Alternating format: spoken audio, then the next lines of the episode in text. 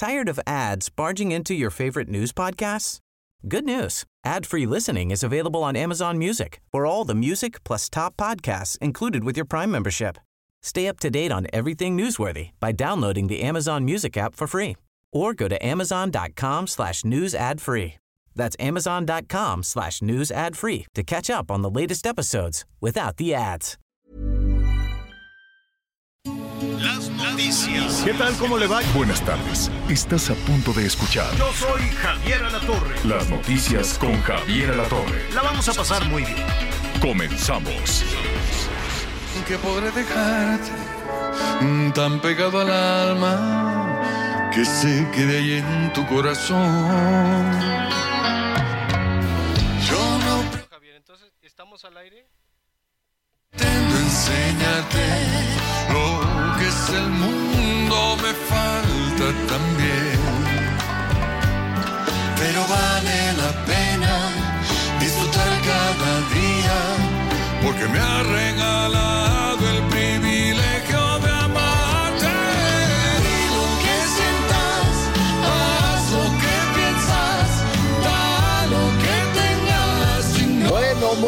así con este calorón los saludamos. Estamos ya por arrancar la tardecita, una tarde que se pronostica seguirá siendo calurosa en todo el país. Unos más calientes que otros, desde luego por allá en Sonora, al ratito le voy a decir el, Valle del Yaqui, qué cosa, qué cosa tan impresionante, tuvieron 50 histórico, rompieron récord, tuvieron 50 grados, imagínense.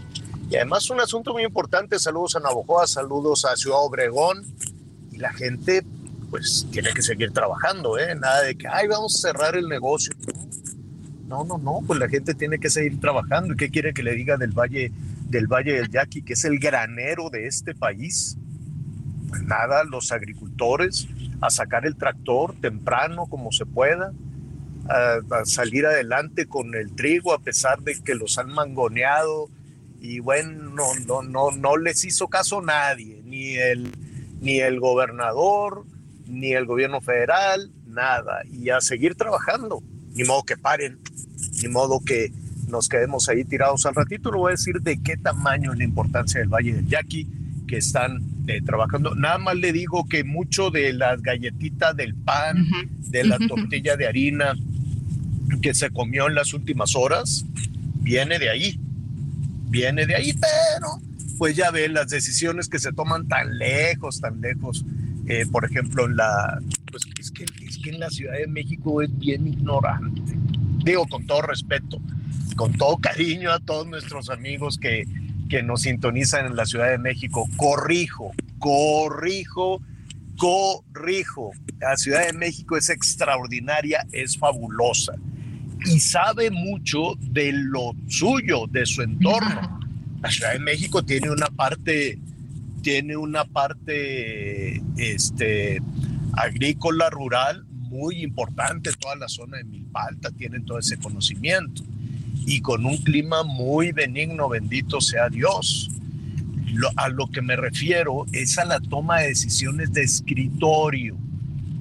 Insisto, no a la gente no a nuestros amigos, no a la gente que trabaja, que con estas temperaturas también tienen que salir, no a la gente que lleva, trae y está en todo ese proceso para el abastecimiento de abastecer de alimentos a la Ciudad de México, que también con estas temperaturas es una tarea titánica. No, me refiero a la gente muy lejos de donde se está produciendo el alimento, muy lejos de donde se está produciendo la comida. A esa gente me refiero.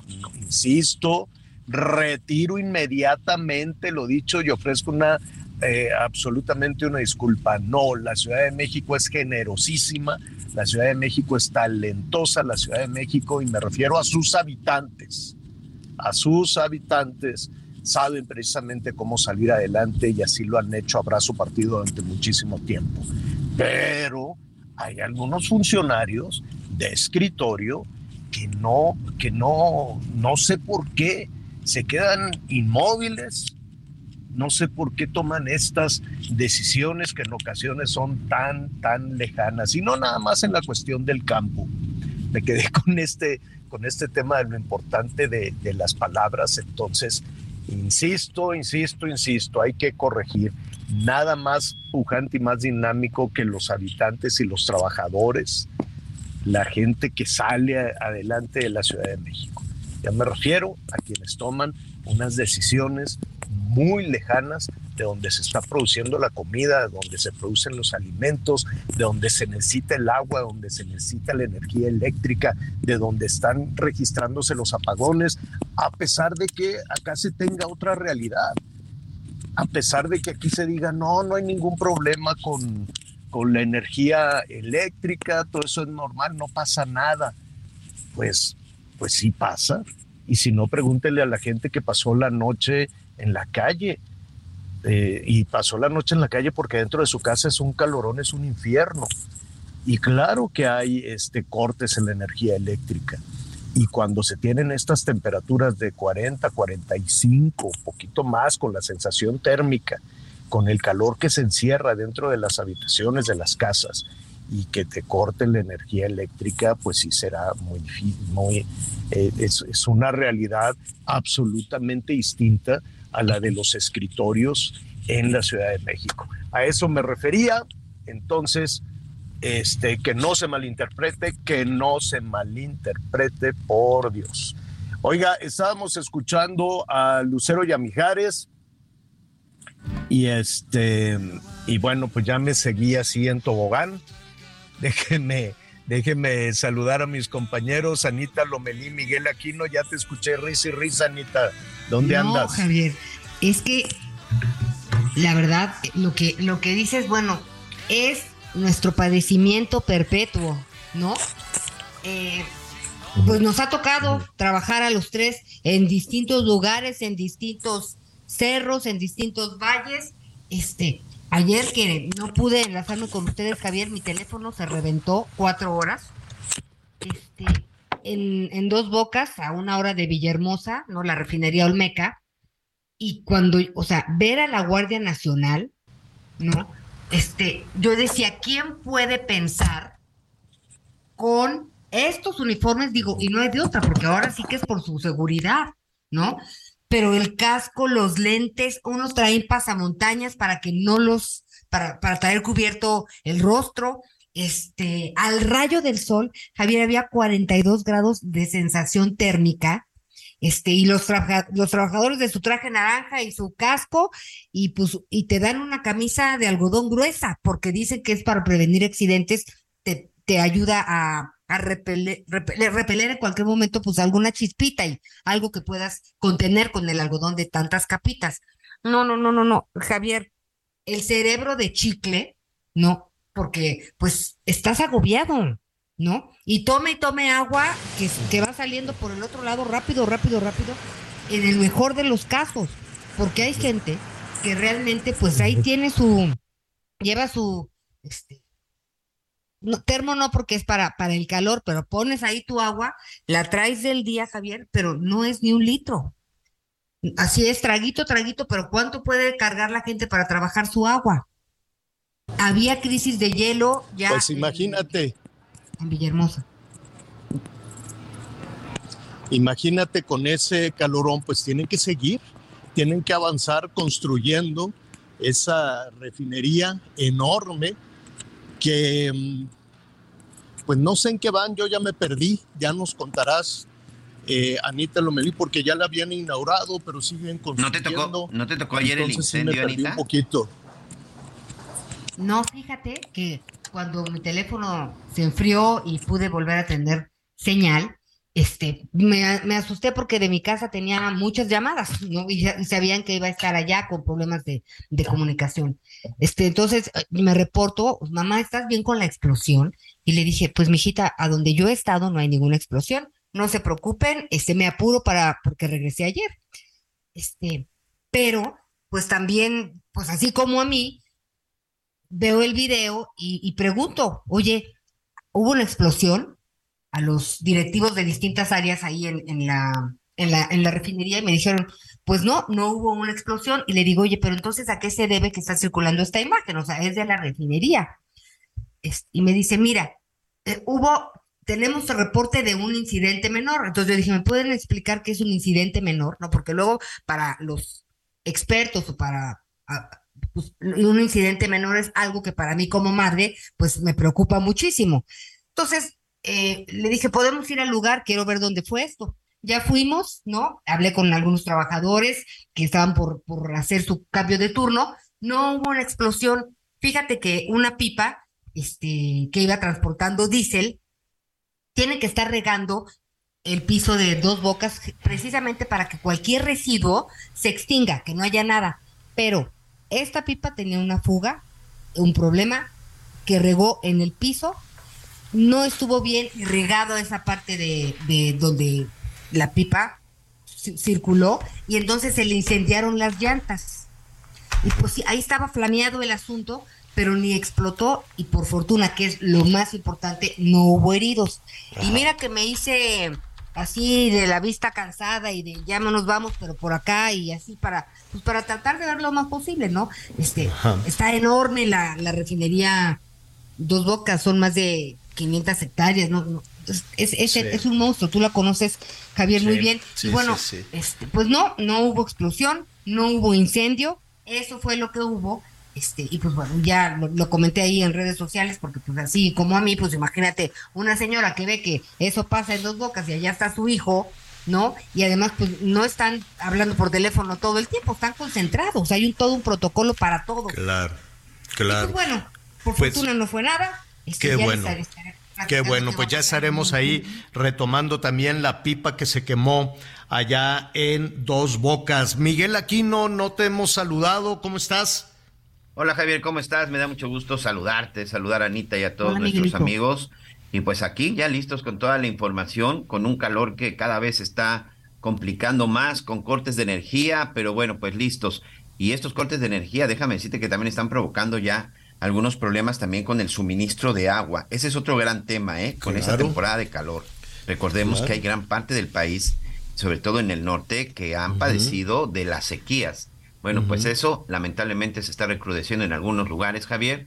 Obvio, la gente está consumiendo más agua, pero también por el problema de cortes de energía, eh, pues no se está suministrando el agua potable. Oye, les va a llover, por lo menos les va a refrescar un poquito, aunque, aunque después con la humedad este, se batalla muchísimo. Eh, por lo pronto va a llover fuerte en Quintana Roo, eso es lo que dice el pronóstico. Algunas zonas de Oaxaca, Campeche y Tabasco que están con estas temperaturas infernales.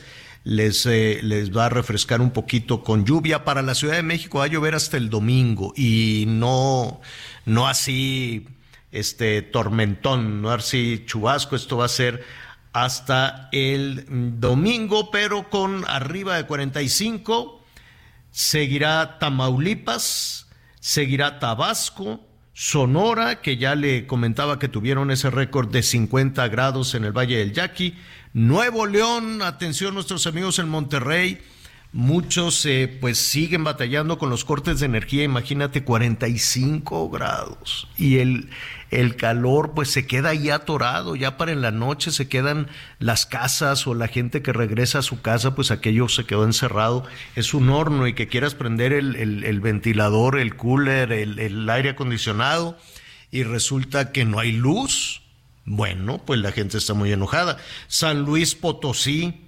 Coahuila, todos con temperaturas de 45 para arriba. Así es que el tema seguirá siendo todavía muy, muy fuerte, muy serio. El número telefónico a sus órdenes. Nuestros amigos en todo el país, 55 14 90 40 12. 55 14 90 40 12. Oigan, Anita Miguel, yo la verdad me quedé con pechito, como se dice así, con esta como preocupación de que se malinterprete la cuestión de la Ciudad de México. Es que qué barbaridad. ¿Cómo, en qué cabeza cabe? Bueno, es que venía ahí uno apurado, pero no quiero insistir. No me refiero a los habitantes de la Ciudad de México, no me refiero a la gente amorosísima y trabajadora de la Ciudad de México, sino algunos de traje, ¿no? Algunos funcionarios que están eh, en escritorio tomando decisiones que afectan a productores, a trabajadores en, que están absolutamente lejos de esos escritorios. No sé si quedó claro, Anita, Miguel, ¿ustedes qué opinan? ¿O me van a tundir? No, este, siempre tenemos el defecto terrible de ver el ombligo, no, nada más de ver nuestro ombligo. Y este, se nos olvida cuán amplio, extenso, rico, diverso que es, que es nuestro país. Este, pero en ese gran territorio, pues hay muchos Méxicos, Javier, muchos contrastes. Este, y pues hay que atenderlos todos como si fueran Oye. que realmente son, ¿no? Para cada persona que lo vive, pues lo más importante. Yo sí quiero además, en todo esto, a propósito de los cortes de energía y de la toma de decisiones y demás, hacer un reconocimiento también a las brigadas de la Comisión Federal de Electricidad. Sí es cierto que hay fallas en el suministro, que se niegan desde el centro del país, pero sí las hay, sí se está batallando en algunas zonas de Quintana Roo, en nuestros amigos allá en Cozumel, Miguel, que también se quedaron sin luz con los calorones, en algunas zonas de Tabasco, Veracruz también, en Nuevo León, bueno, pues también en Chihuahua también se han registrado, en fin, pero para reparar eso y las brigadas, y ahora que se acerca la temporada de huracanes también, este, sí han visto a estos trabajadores de la Comisión Federal de Electricidad, qué bárbaro se apuran, se ellos no tienen la culpa, pues. Nadie, en realidad no se tiene una culpa porque es un, no, no, no se puede señalar, ah, es que es culpa del abastecimiento. Claro que hay una demanda extraordinaria de energía eléctrica porque estamos viviendo una ola de calor enorme. Y claro que se está consumiendo más energía eléctrica, a ver cómo nos llega el recibo de la luz. ¿A qué voy con todo esto? No es un asunto que tengan que resolver un funcionario o Bartlett en este momento o alguna de las brigadas de la Comisión Federal de Electricidad. Es algo que se tiene, que se tuvo que poner sobre la mesa desde hace mucho tiempo, ni siquiera de cuando empezó esta administración, sino desde antes.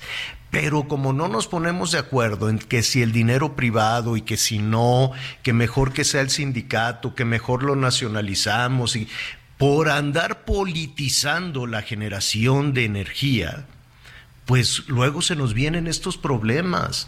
Es muy romántico, es muy bonito políticamente hablando, decir, no, fuera los extranjeros, fuera el capital, fuera los empresarios, nosotros podemos solitos y así lo vamos a hacer. Y bueno, ahí vienen las consecuencias de no modernizar y para actualizar, para modernizar, para poner la tecnología suficiente, para utilizar el sol. Imagínese con este calorón la cantidad de energía solar que se puede estar este, utilizando. O con los ventarrones que hay en nuestro país, la cantidad de energía eólica que se puede estar utilizando, la energía a través del viento. Pero si hace cuatro o cinco años dijeron, quiten esos ventiladores porque están muy feos y porque ese es dinero maldito de no sé dónde. Ah, bueno pues ahora tenemos las consecuencias de no modernizar, de no buscar fuentes alternativas, de insistir en el combustóleo, de insistir en, generar energía como en 1930. Pues eso ya pasó, eso es historia, eso es muy romántico, eso es muy bonito, pero ya es otro México que demanda unas cantidades de energía impresionantes. Si queremos apostarle al nearshoring, si queremos apostarle a que se establezcan empresas importantes en este país y que generen empleos, empleos de calidad, mejores empleos y además muy bien pagados, pues estas empresas lo primero que van a venir a revisar es la inseguridad, por un lado, que está reventada, y por otro lado, la capacidad de energía en todo sentido que tenga este país para que las empresas puedan eh, producir y venderle a los Estados Unidos y venderle lo que tú quieras, desde un chip hasta una zanahoria, ¿no? Desde tecnología, desde un carro, una televisión, hasta tecnología de punta. Esa es una maravilla para México, pero si cuando vienen estas demandas excesivas de energía, estamos ya pensando, ay, es que teníamos que hacer una reconversión y es que teníamos que modernizar y es que teníamos que aceptar que entrara el dinero suficiente para desarrollar una industria moderna de la, de la generación de energía. Y cuando digo moderna se oye medio cursi, Pero es una, es una empresa que, esté, que, que, que, se requiere más energía. Si no, ¿cómo van a instalar las empresas? A ver, con, unas, con dos semanas de calor ya tiene problemas la, la, la eh, ¿cómo se llama? La, la generación de energía.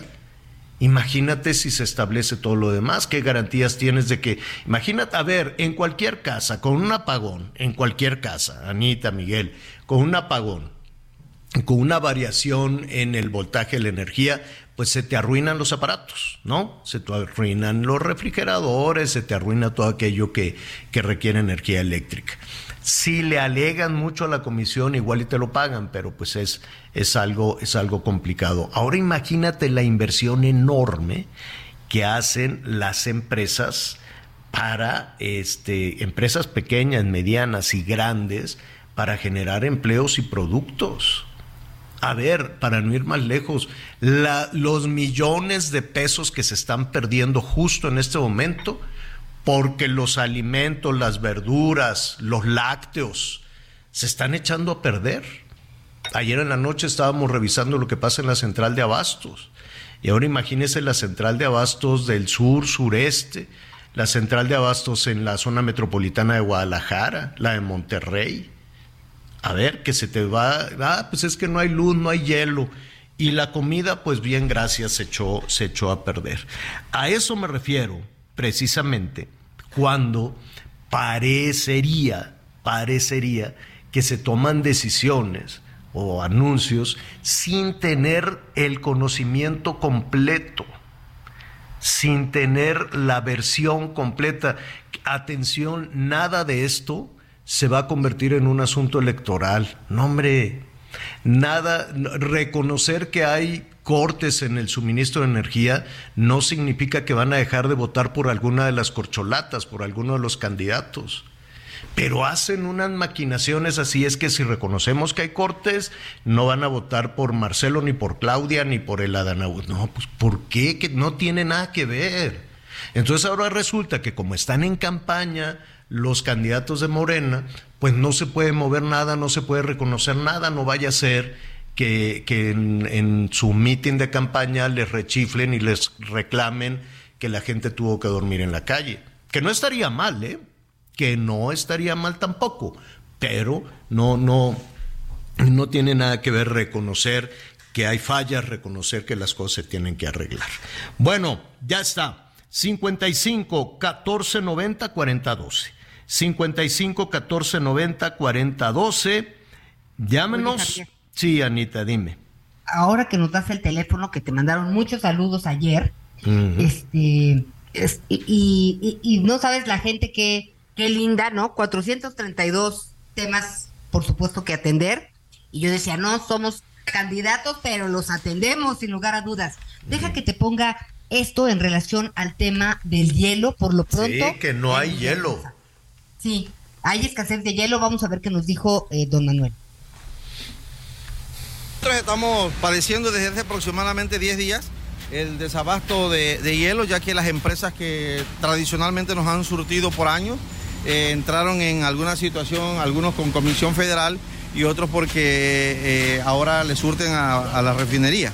Ese es el argumento que ellos nos dan. Y bueno, estamos en una situación muy difícil porque además hay un consumo extra por el tema del calor que, está haciendo, ¿no? Eso hace de que batallamos, batallamos todos los días para conseguir hielo. Esto ha ocasionado igual que el precio se, dispare y bueno, nosotros no podemos subir a nuestro producto. Es una situación inédita, nunca había pasado esto con el tema del hielo, es primera vez en 20 años que yo estoy trabajando aquí en el centro que vivo esta situación. Bueno, pues ahí está, no, no tienen, no tienen hielo. ¿De dónde, de dónde es nuestro amigo Anita?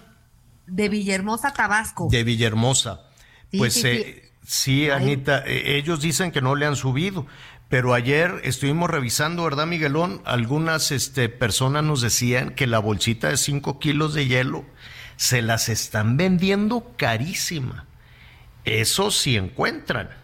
Eso sí encuentran. Aquí también en la Ciudad de México, pues ya ni siquiera hay ese hielo en barra que usan para echarle ahí al, pescado, al pollo. Sí lo hay, pues están trabajando a marchas forzadas, están trabajando muy, muy rápido para tener ese abastecimiento. Vamos a hacer una pausa y regresamos con sus comentarios. Vale la pena disfrutar cada día porque me ha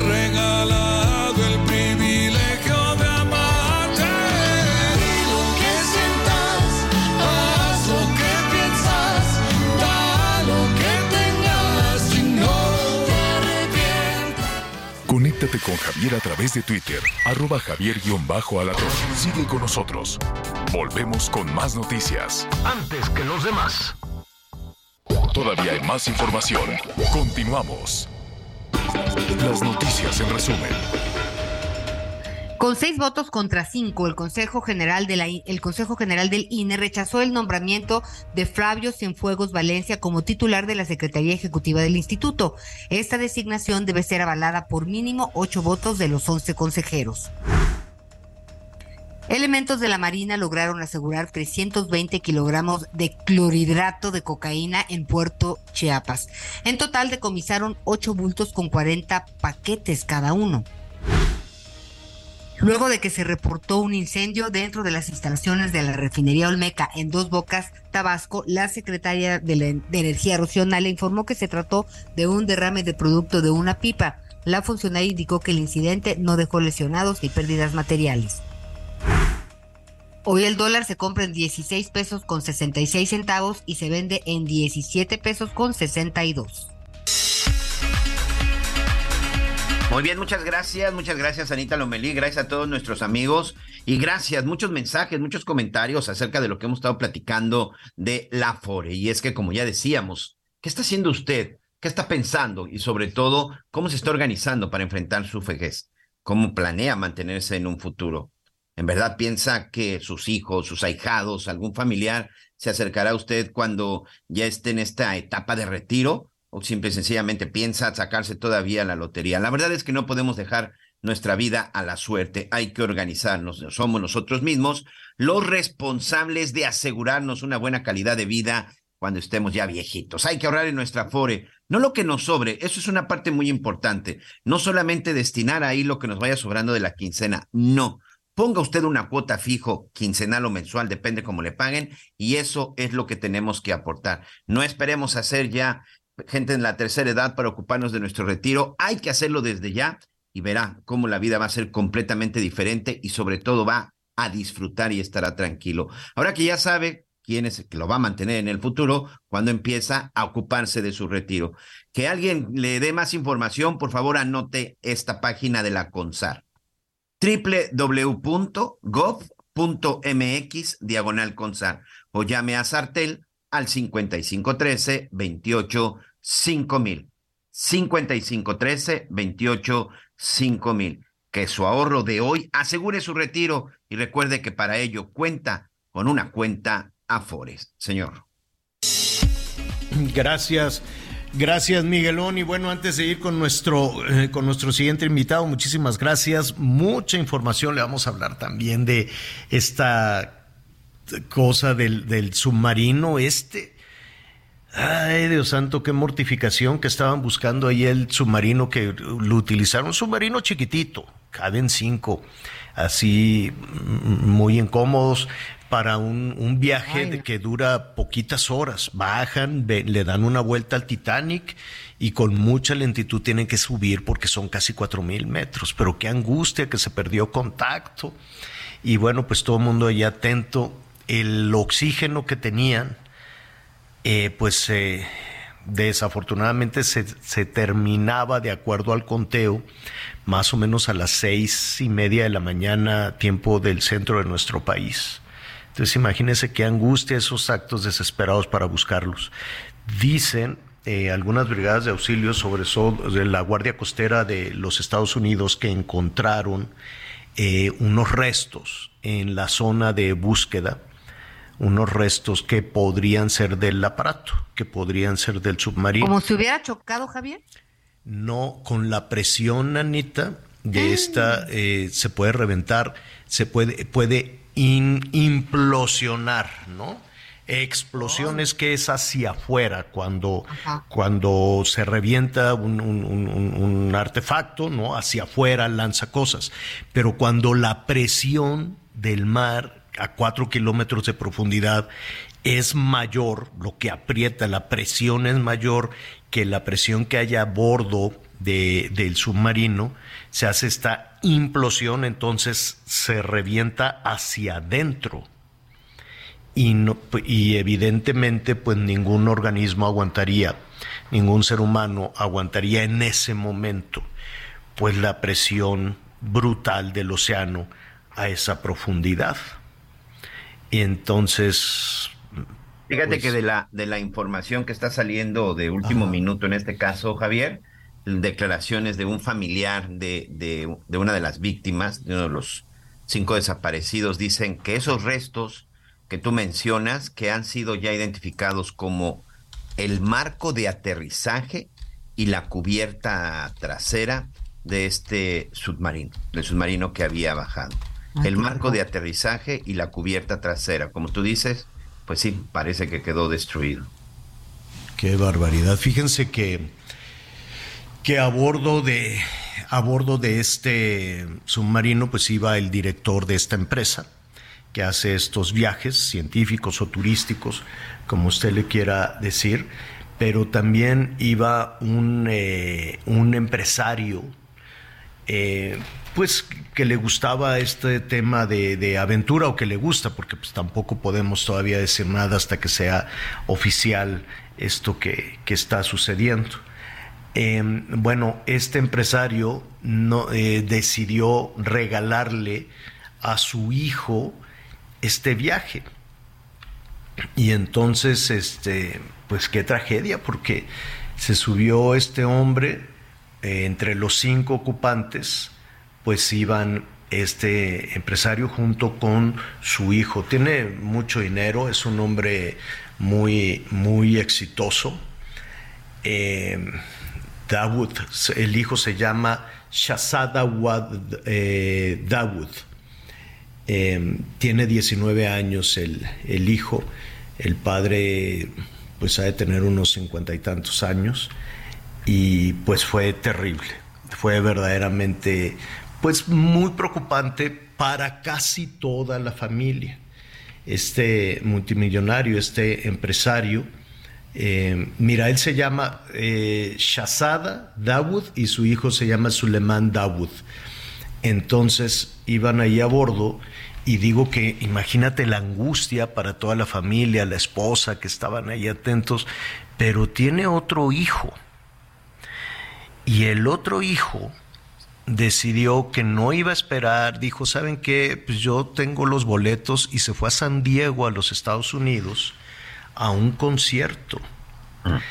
Y empezó a subir, este, a postear en Instagram que allí estaba en la zona VIP, pues como tiene mucho dinero, no sé qué, eh, y lo hicieron pedazos.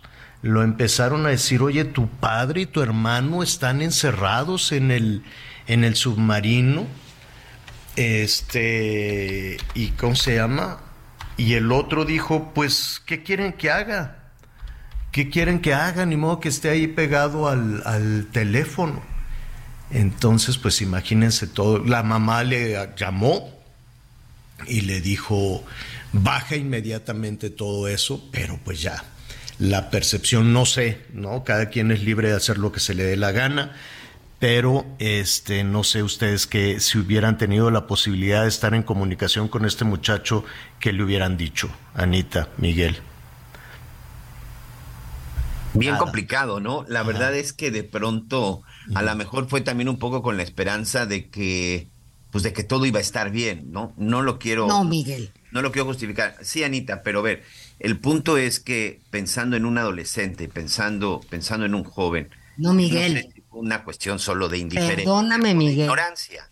No, Miguel. Discúlpame, si tu padre o quien sea de tu familia tiene un problema, te esperas, ayudas, eres prudente, o sea, no es de, no es de inocencia juvenil. no, no, no, no, no. Ese es el panorama correcto, sin duda. Pero de pronto hoy con estos, con estos chavos, con estos jóvenes, No, no, hay justificación. No sé. No, no, no, yo creo que sí, este niño, este, me acordé de la serie, esta sucesión, que los hijos, bueno, o sea, se matan entre ellos, ¿no? Quieren... No la he visto, entonces no me la cuentes. Está muy bien, no, pero viven en conflicto, este, pero pues bueno, llega un momento en donde uno mundo todo dice hold your horses, detente. Claro, claro. Lo hicieron, lo hicieron pedazos a este hombre, eh, la verdad, ¿no? La gran mayoría. No, no sé si por ahí hubo tal vez entre algún otro adolescente, entre algún otro chavo o entre sus amigos, algunas eh, posiciones a favor de él. Sí fue muy polémico que se fuera a San Diego, que se fuera a este eh, concierto y bueno, pues recibió todo este montón de críticas que ya después le estaríamos diciendo y algunas muy severas, ¿no? Porque le decían, este, con un humor negro terrible y con una crítica terrible, le dijeron, claro, te fuiste a celebrar a San Diego eh, la herencia.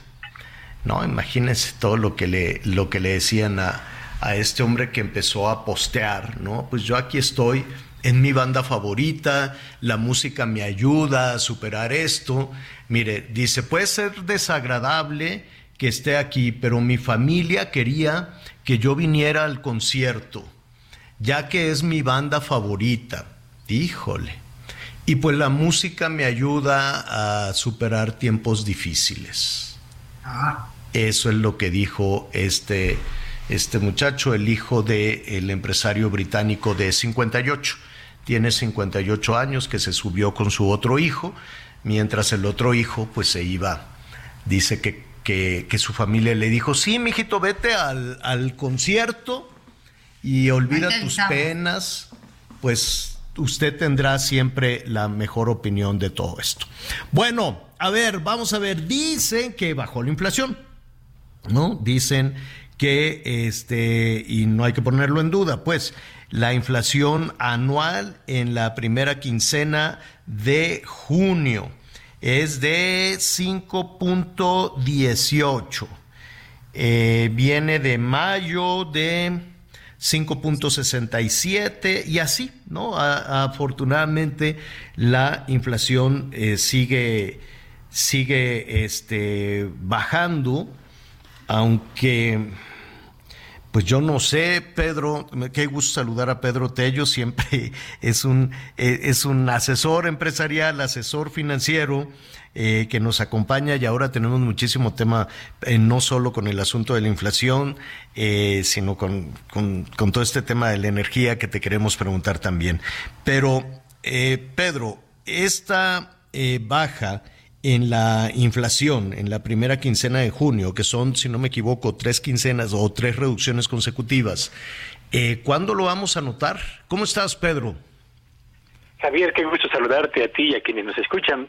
Gracias por la invitación. La inflación que dio a conocer hoy el INEGI, correspondiente a la primera mitad de este mes de junio, es sin lugar a dudas una buena noticia. Lo es por tres razones, Javier, antes de entrar en concreto a la pregunta.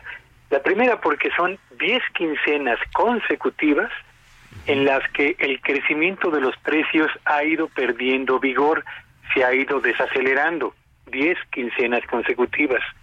La segunda, porque el nivel de inflación que tenemos a, mediados de este mes de junio, una inflación anualizada del 5.18%, es la inflación más baja de los en los últimos 27 meses. Hace exactamente 12 meses, en junio del año 2022, la inflación en México era la más elevada en 20 años. Hoy tenemos la inflación más baja en 27 meses, lo que significa que paulatinamente le vamos ganando el terreno que la inflación nos fue eh, arrebatando en el curso de los últimos meses, pero particularmente en el año 2022.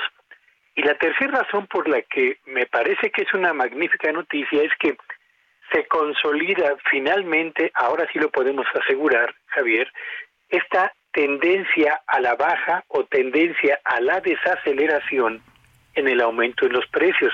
Y para una economía como la mexicana, donde tenemos a, la mayor parte de los trabajadores con salarios que no exceden el equivalente a dos mínimos, el que la inflación empiece a ceder y lo haga ya de manera tendencial es una buena noticia. Ahora, ¿cuándo vamos a empezar a observarlo esto en el bolsillo? Ahí la respuesta está muy difícil de poder precisar por lo siguiente, Javier. En junio del año 2022, cuando teníamos la inflación más elevada en los últimos 20 años, el crecimiento en los precios de alimentos, bebidas y tabaco, que son, digamos, tres de los grupos más importantes de consumo de en los hogares mexicanos, sin importar su condición económica, sin importar tampoco su ubicación geográfica, los alimentos, bebidas y tabaco aumentaron hace un año 11.7%. Hoy, con la información que dio a conocer el banco, el INEGI, estos mismos productos tienen un crecimiento en sus precios del 10.7%. En otras palabras, mientras la inflación general ha ido desacelerándose, los precios de alimentos, bebidas y tabaco siguen muy elevados y siguen resistiéndose a ceder. Esto es lo que impide que quienes nos escuchen puedan corroborar que los datos del INEGI tienen correspondencia con la realidad que ellos viven al momento de ir a comprar todo lo que se requiere para el hogar, Javier. Y um, estamos a mitad del año. Y vienen eventos eh, que, bueno, los mexicanos vivimos año con año. Eh, de aquí a fin de año, con todo y campañas y procesos electorales, eh, podríamos ver, es decir, em, ¿tú crees, Pedro, que de aquí al buen fin vamos a tener una ronchita los consumidores para poder darnos un gustito? Me gustaría decirte que sí, pero la verdad es que no lo veo, Javier. Las mm. estimaciones de cómo va a cerrar la inflación en México en este 2023 la ubican en un 4.9%. Si estamos a mediados de año en 5.18, significa que el, la desaceleración que nos espera de aquí a lo que resta del año en materia de inflación será mucho más moderada de lo que hemos registrado en lo que va del presente año. Por eso cuando comenzamos a hablar de este tema hace algunos meses, Javier, yo decía, eh, no nos hagamos tantas ilusiones porque vamos a regresar a los niveles de inflación que teníamos antes de la pandemia, es decir, crecimientos anuales de 3 a 4% hasta finales del año 2024. Uy. Va a terminar este sexenio y no vamos a ver inflaciones del 3 o del 4%, así que me gustaría decirte que sí, pero la verdad es que la perspectiva no apunta en ese sentido tan rápidamente. Te robamos un minuto más, Pedro. Estábamos hablando al principio del programa de los cortes en la energía, que evidentemente se convierten pues en un trastorno, sobre todo cuando tenemos estas altas temperaturas, para las personas que, que están batallando con, con, muchísimo calor en su casa, pero también para eh, los, los pequeños y medianos comerciantes, ¿no? Que tienen que, que, mantener alimentos frescos para venderlos y si no, pues se echan a perder. Hay unas pérdidas enormes. Estuvimos revisando, pues, con algunos abarroteros. Ayer hablábamos con, con la Unión Nacional de Pequeños Comerciantes que están sufriendo mucho con eso y estamos revisando también en las centrales de abastos y demás. Y eh, de alguna manera hay, hay, como una confusión, ¿no? El eh, gobierno federal dice no, no hay ningún corte de energía, no hay presión, hay una capacidad suficiente para atender esta demanda en esta ola de calor, pero por otro lado, en una revisión en los estados, en Nuevo León, en Tabasco, en Veracruz, en Chihuahua, en diferentes eh, estados del país, sí se están registrando estos cortes intermitentes, por así decirlo. No son apagones generalizados, pero sí algunos cortes intermitentes de energía para no quedarnos atascados en, en el sí o en el no, ¿no? que los ciudadanos dicen que sí, las autoridades dicen que no Em, hay, un, hay un asunto de, de, presión a la generación de energía en nuestro país. ¿Lo van a resolver en estas semanas? Probablemente no. Probablemente el asunto se tenía que, que empezar a resolver desde hace dos sexenios con la modernización del sistema. Y lo que tenemos ahora es una posición muy romántica de decir este, fuera los, eh, los extranjeros, fuera los capitales privados, nosotros podemos solos este, con los sindicatos y los trabajadores y el combustóleo. Con esta visión, ¿no? Eh, quien quiera que, que, eh, la, motivación que tenga quien así lo esté instrumentando, pues contrasta con la otra posibilidad del nearshoring. Yo no me imagino una empresa, Pedro, que no revise condiciones de seguridad, ¿no? El crimen, la seguridad y el abastecimiento de energía para poder este, desarrollar el tamaño de esas empresas como se ha prometido. En efecto, eh, cuando estamos hablando del tema de la generación de electricidad, importa hablar por una parte de si la cantidad que se genera es suficiente para cubrir el consumo de las empresas, pero también de los hogares, pero también de los servicios públicos, y importa también hablar de la calidad de la electricidad. Y es un hecho, Javier Auditorio, que eh, prácticamente con esta oleada de calor que estamos resintiendo prácticamente en todo el país, los niveles de consumo de electricidad en los hogares, pero también en las empresas se han incrementado por el uso, entre otras cosas, de los aires acondicionados, de ventiladores, etcétera. Esto ha elevado el pico de consumo de electricidad a niveles que no se habían registrado en nuestro país. Y como no tenemos suficiente capacidad generadora de electricidad, pero tampoco tenemos las líneas para transmitirla de las centrales en las que se genera a los lugares donde se consume, los famosos cables, pues, lo que esto provoca es que un pico en la demanda no es correspondido con una respuesta en la misma eh, magnitud de la oferta y provoca altibajos y en algunos casos apagones. Para las empresas que vienen a nuestro país con la intención de invertir y aprovechar nuestros tratados de comercio y la cercanía con el mercado de Estados Unidos, bien lo ha señalado, el tema de la seguridad, pero también el del aprovisionamiento seguro, confiable y a bajo costo de electricidad, se convierten en elementos clave para decidir si México es o no una buena opción para traer esos capitales acá. Y esto lo que nos lleva, Javier Auditorio, es al cuestionamiento de las decisiones tomadas por la presente administración en el sentido de desestimular la inversión de particulares en la generación de energía eléctrica limpia, sea para autoabastecimiento o bien para venderla a la Comisión Federal de Electricidad y que ésta se encargue de subirla a las líneas de transmisión para hacerla llegar a los hogares y a, las empresas que lo requieran.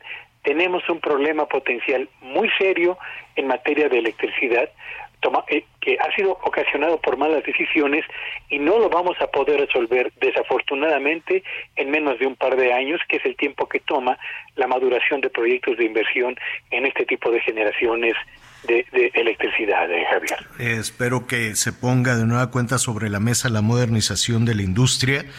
Em, ¿Qué te diré, Pedro? Blindada de las cuestiones, este, de, de las pasiones políticas, ¿no? Porque si no, seguiremos ahí atascados. Pedro Tello, muchísimas gracias. Siempre es un gusto tener la oportunidad de conversar con ustedes, Javier. Buenas tardes a todos. ¿Tus redes sociales, por favor? Por supuesto, síganme en Twitter en arroba Petello Villagrán y bueno, que este sea un espléndido día para todos. Mm, gracias, gracias Pedro. Oiga, rápidamente antes de, irnos a la pausa, eh, pues sí hemos recibido algunos eh, comentarios. Usted díganos qué le diría al Brian, así se llama el hijo de, del empresario, del, del empresario británico que, que, que, estaba ahí atrapado en este submarino. Se llama Brian Sass. no me lo menciones. El Brian. Entonces, a ver qué... qué no, ah, pues, pues sí, pero como dijo Miguel, a lo mejor otros... No, a lo mejor, Otros Brian, otros de su generación dicen, familia no, es pues... tu familia, como que... Bueno, vamos a ver qué opinan los más jóvenes. Tú te irías, a ver, lo, la chavas, los chavos que nos escuchan. Tu papá está en una situación de, de, de riesgo, ¿no? Eh, con una enfermedad muy seria o en una situación de riesgo terrible. Pero tú ya tienes los boletos ya tienes los boletos para el concierto que tú quieras, el de Taylor, el de Luis Miguel, ya tienes el del grupo, ya tienes los boletos.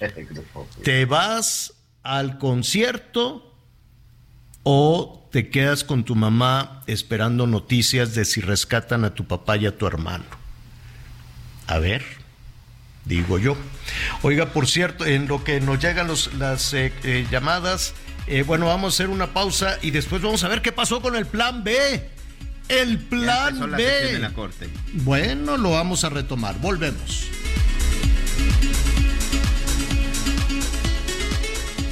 Conéctate con Miguel Aquino a través de Twitter, arroba Miguel Aquino. Toda la información antes que los demás. Ya volvemos. Todavía hay más información. Continuamos.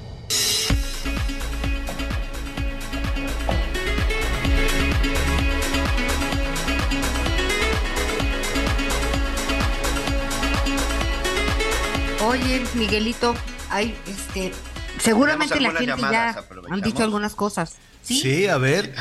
Vamos perfecto. Miguel, los escucho a diario, me encantan. Saludos, Verónica de Guadalajara, muchas gracias. Mira aquí, ¿eh? Y yo no lo puse. Miguelón, te entiendo. Sergio, desde la zona de Monterrey, muchas gracias, Sergio. Marco Antonio, señor La Torre, a sus órdenes y a la derecha definitivamente. La derecha definitivamente está perdida y para este calor les recomiendo un tejuino. Ah, qué rico. Sí, ah. tejuino. El tejuino es una bebida que este con hielo. Ahorita le voy a decir qué tiene, pero es muy del norte, norte y centro, también en Guadalajara. También en Guadalajara te venden el, el tejuino. Este, ¿qué más, Miguelón? Oye, precisamente te mandan saludos, te mandan saludos desde la zona de Sinaloa. Dicen acá también está haciendo mucho calor. Así que saludos a nuestro paisano, que también somos del norte. Mira, aquí también, buenos días, Javier Paisano, somos norteños. Yo de Sinaloa y usted de Sonora, pero vivo en Zapopan, Jalisco. Soy su admirador ah, de su programación, su servidor. Iván Valdés dice, soy de la tercera edad, fui trabajador de la CFE muchos años, pero me decepcionó por las decisiones que toman desde un escritorio. Esto bastó para que una hidroeléctrica muy grande, que duraría en construcción 15 años, separe la construcción en dos años. Vayan a Cosala, Sinaloa y pregunten, e investiguen, Cosala, Sinaloa, y pregunten e investiguen por la presa El Comedero, dice aquí nuestro amigo, un mensaje que ya estaremos ahí revisando. Muchas gracias, le agradezco mucho su, su, su mensaje. Este, buenos días, Javier Anita, Miguel, no lo escucho desde Salina Cruz, Oaxaca. El sábado llegará Dan Augusto pero ya trae línea con el sindicato petrolero. Ahí por ahí nos mandan una invitación en donde convocan a todos los trabajadores a asistir a la asamblea informativa del señor Adán Augusto. Buenos días, saludos desde Torreón, 45 grados. Uf, atípico este calor, bendiciones. Ojalá ya se pase este calorón. Saludos, saludos Javier Miguelón, Anita, Dios los bendiga. José Celaya, muchas gracias, don José. Desde Nuevo Vallarta, estamos mi esposa y tu servidor resguardándonos del calor de nuestra querida Tierra Regia. Entiendo que son regiomontanos, pero están en Nueva Vallarta. Atentamente, Ricardo Fernández González, de 68 años. Carolina Beltrán, de la Ciudad de México, gracias, los felicito por su programa. Comentarte que aquí en la Ciudad de México está escaso el hielo, es muy difícil encontrarlo. Saludos, buenas tardes. Oscar Villavicencio, precisamente desde la capital del país. Y la señora Mónica Limón de Cotitlán Izcalli, que ayer nos mandó un mensaje porque era cumpleaños de su mami, Dice, ayer felicitaron a mi mamá e hicieron su día. Muchas ah, gracias. Ah, qué bueno. Luego nos dice cómo estuvo la fiesta. Oiga, el tejuino nos están también hablando nuestros amigos de Colima. Dicen, es de aquí.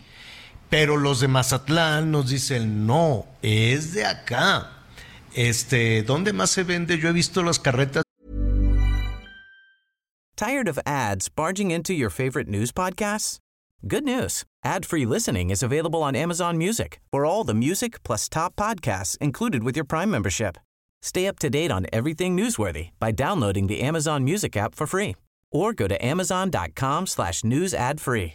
That's amazon.com slash news ad free to catch up on the latest episodes without the ads. De Tejueno en La Paz, en Guadalajara, en Zapopan, en Mazatlán. Es, mira, es una bebida... Hazte, a ver, ¿conocen el, eh, Eh, bueno, a ver, para no hacer comparaciones con las de Chiapas y demás que se hacen con cacao, que están buenísimas también. El tejuino es con maíz, entonces está un poquito fermentado, no al sol, tiene que ser así en oscurito.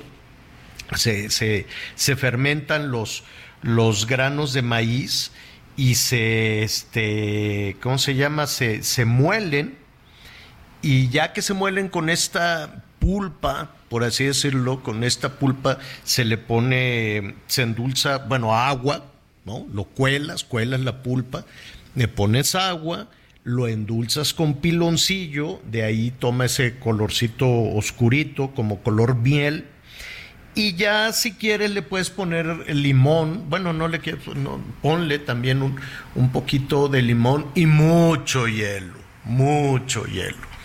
Y no, hombre, es buenísimo, buenísimo, buenísimo. Se me van nuestros amigos en Tuxtla Gutiérrez. Eh, la bebida está también buenísima que se hace con cacao. Este, no sabes, te da un golpe de energía buenísimo. Ahora que estuve por allá haciendo en, en, este, en Chiapa de Corzo, tan bonito que es Chiapa de Corzo y ahí en el mercado de Chiapa no es el pozol, acá en el, sureste es mucho el pozol. Sí, yo lo vi ayer en la carretera. El sí, acá el pozol. pues te hubieras ¿Tiene alcohol? No, no, no. Es maíz y cacao. Es maíz y cacao, agua, hielo. Sí, frío, helado. Frío, helado. Y, y, les da mucha fuerza para seguir trabajando. Pues imagínate, ¿no? El, el cacao y el maíz, pum, un, un golpe de, de, energía muy bueno. Oye, ¿y el pinole? El pinole no puede chiflar. no puedes chiflar y comer pinole. Pero el pinole también puedes hacer algunas bebidas con, con, el pinole. Ahí sí no me la sé. Ahí sí no me la sé. Yo me acuerdo cuando estaba chiquito ponían unos tambos este, con las hojas de piña eh, a, fermentar para hacer el tepache. Eh, hacia la Ciudad de México también eh, con las hojas de piña fermentadas. No me sé el proceso, pero yo supongo que también es con piloncillo. Lo voy a preguntar a mi mamá le voy a preguntar a doña José cómo se hace el tepache, pero con bloquezones de hielo es también una bebida muy refrescante. No, si en nuestro país sí, o sea, es cierto que México es uno de los grandes consumidores de refresco. Yo que pensé que estábamos en el primer lugar, pero no, es Estados Unidos. Este, de todas formas, es muchísimo las bebidas azucaradas que, que se consumen. Pero si tenemos tantas bebidas tradicionales, ¿no? Como el pozol, el tejuino, el agua de cebada, el, el agua esta que, que, te acabo de decir, la de piña, el, el, tepache, el tepache, este, la horchata, hombre. Agua de pitaya. exacto, el agua de Jamaica y vas y es un diurético, eso sí va a estar haciendo pipí todo el tiempo. Muy bien. Este, eh, nombre tenemos eh, la de chía, que es ah. buenísima también, chía con limón. Un agua, ¿sabes de qué? De, de Lima, en, en Jalisco.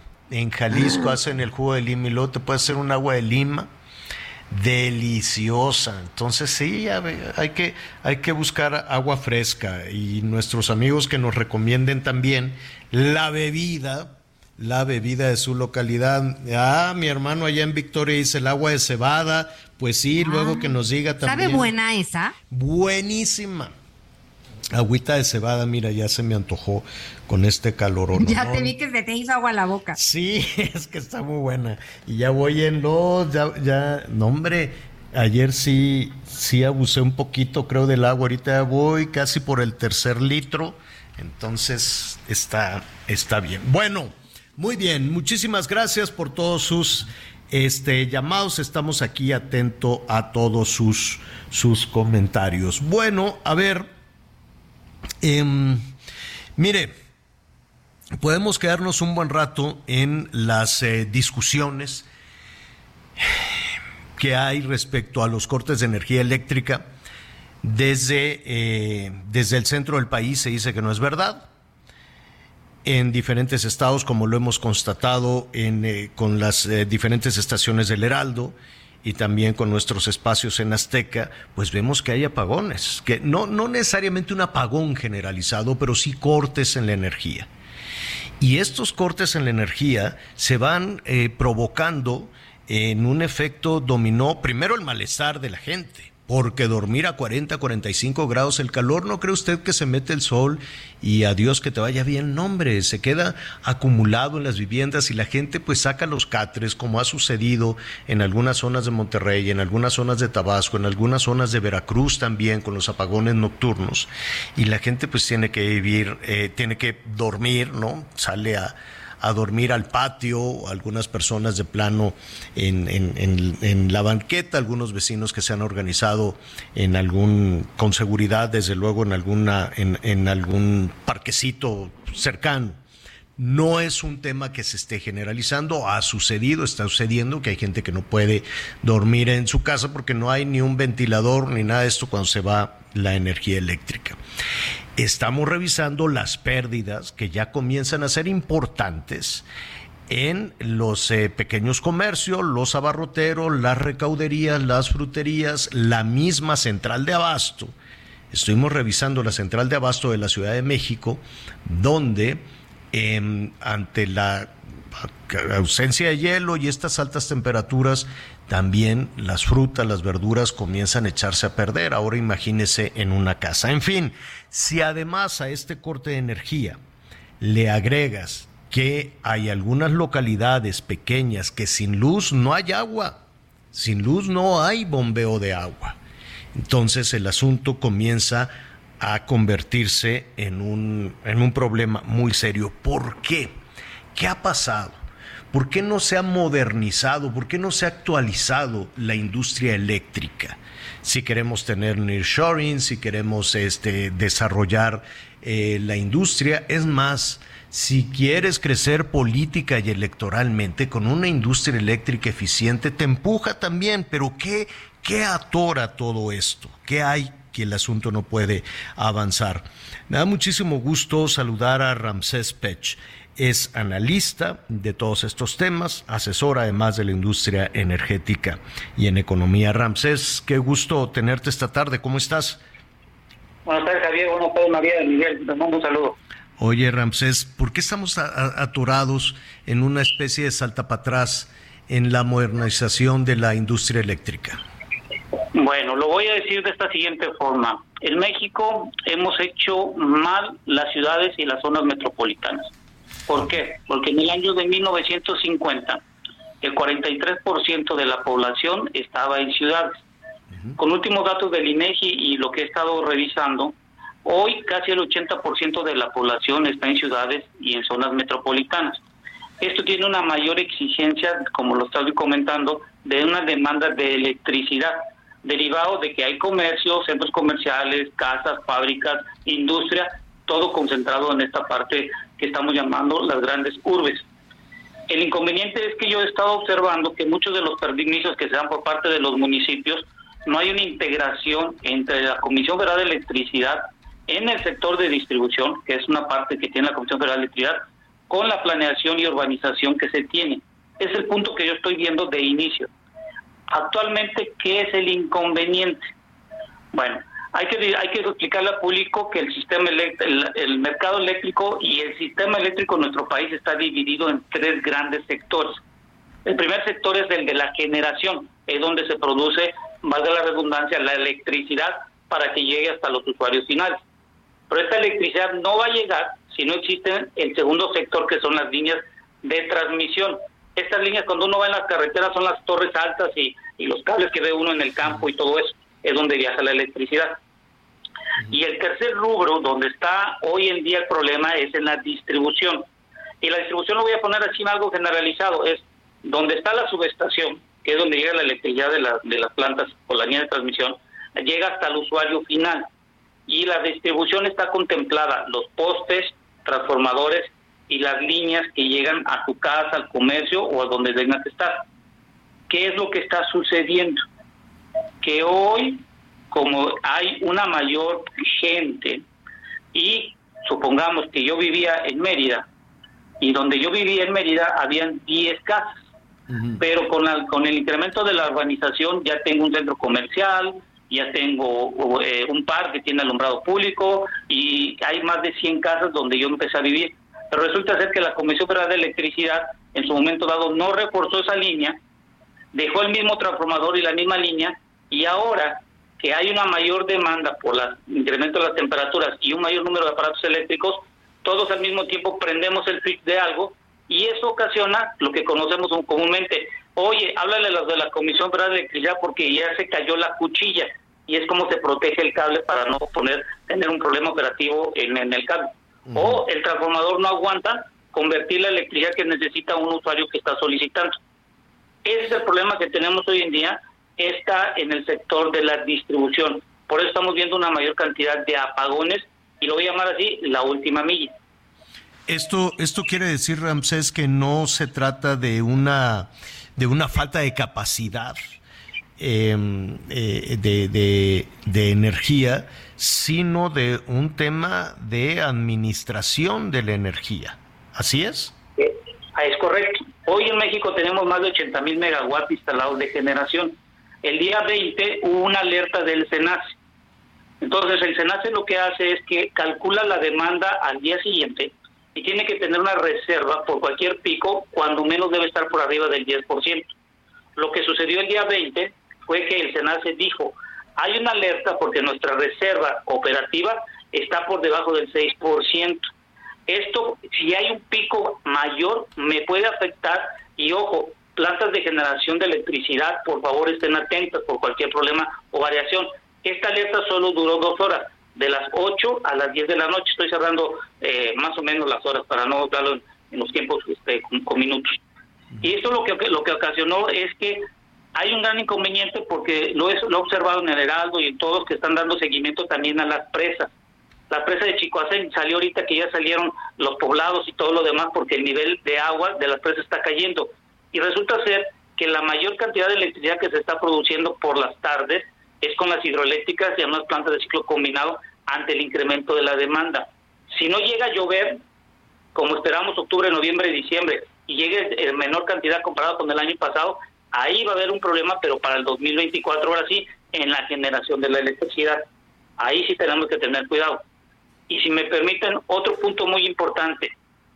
Eh, por ahí eh, hice llegar a la producción una gráfica, pero cuando tengan un momento lo pueden observar la hora adicional que, tenemos, perdón, la hora menos que tenemos de luz hoy con este con, en el verano está afectando y está incrementando la demanda. Si recuerdan, creo que, ah, no me acuerdo cuándo lo platicamos, pero les comenté que hoy la actividad de la gente está haciendo de las 7 a las 12 de la noche y comparado con el año pasado hay una hora menos de luz. Eso significa que, supongamos que estoy llegando del trabajo y mi vecino llega, mi otro vecino llega y todo, y todos prendemos la luz de afuera y prendemos el aire acondicionado al mismo tiempo. Cosa que, el año pasado no había tal problema porque todavía en algunas regiones había luz entre las 8 y 8 y media de la noche. ¿Te refieres a que no se modificó el horario? Exactamente, seguimos teniendo un horario en donde todos en la República Mexicana, en algunos sectores, a, las 7 de la noche ya no hay luz, y todo el mundo tiene que prender. Imagínense, tenemos centros comerciales que prenden su luz, alumbrado público, casas, comercios, restaurantes, todos al mismo tiempo porque ya no tienen luz. ¿Qué va a pasar?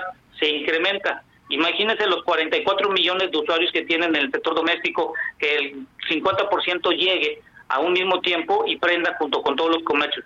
Por eso estamos viendo la demanda y estamos viendo el problema en el sector de distribución hoy en día. Em, hay un hecho, Ramsés, que no sabemos cuánto va a durar esta ola, esta ola de calor. Ayer apenas inició el verano, independientemente de las lluvias, pues vamos a continuar con, con, altas temperaturas. Em, será, vaya, escuchaba yo en Palacio Nacional que decían, pues es normal no sé si se refieren con eso a, las, eh, a los cortes intermitentes en la generación de, energía. Eh, ¿Hay que acostumbrarnos a vivir así? ¿Esa es la realidad de nuestro país? Bueno, lo que comentaron en, en, en, la, en, la, conferencia de prensa en la mañana es que es normal que el SENACE dé alertas, pero no es normal que dé una alerta con respecto a las reservas. En los últimos años solo han habido tres alertas cuando ha bajado la reserva, pero es normal que se nace de alertas de cómo es el mercado, pero alertas que baje la reserva no es normal. Que si nos tenemos que acostumbrar, sí, y a partir del próximo año también, porque si no hacen una inversión en la distribución de la red que se tiene en las ciudades, va a ser un gran problema. Y ahora, ahora hay que ligarlo que ahora queremos que vengan empresas de hacer el nearshoring en nuestro país, la relocación, y esto significa que cada empresa va a tener una mayor demanda. Imagínense si ahorita tengo apagones y resulta ser que se instala una empresa cerca también de mi casa, imagínense si no hacen el reforzamiento de la línea, ¿cómo voy a estar yo? ¿Cuántos apagones no voy a tener? Y nada más les doy este dato. En el 2018 se tuvieron un total de, interrupciones casi de 52 millones acumulados en forma anual. En el 2022 fueron 42 millones de interrupciones. Cada interrupción en el 2018 más o menos duraba 60 minutos y ahorita en el 2022 42 minutos. Esto significa que el 2023 puede volver a tener un tiempo de interrupción por usuario de 60 minutos y podemos llegar otra vez a más de 50 millones de interrupciones acumuladas en el año. Y esto es solo en la parte de distribución, sin meter transmisión o plantas de generación por posibles interrupciones. Ramsés Pech, analista, asesor además de la industria energética, muchísimas gracias.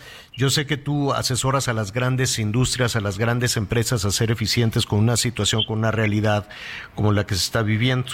Pero si no tienes inconveniente, nos gustaría platicar contigo porque ahorita estamos prendiendo todos los aparatos, el ventilador, de hecho no hay ventiladores, ya no hay mini split en el mercado, y pues a ver cómo nos llega el recibo de la luz. Em, te preguntaremos en una segunda conversación si no tienes inconveniente, ¿qué hacen el jefe y la jefa de familia en una situación como esta? Es decir, ¿podemos ahorrar? ¿Es inevitable eh, eh, eh, el pago de la luz? Porque pues sí, hemos aprendido a través del tiempo que afloja un foco, eran las campañas que había hace mucho, pero em, ya es muy difícil, ¿no? Puedes cambiar a focos ahorradores. Tú, ah, te robo un minuto más, tú con tu familia, en tu, caso personal, ¿cómo le haces? Bueno, ahí el secreto está de la siguiente forma. Es depende de la tarifa que tú tengas. En la Comisión Federal de Electricidad hay seis tarifas, desde la 1 hasta la 1F depende de la zona y la región, porque en cada tarifa, dependiendo de la temperatura, te consideran cuándo empieza el verano y te amplían el rango.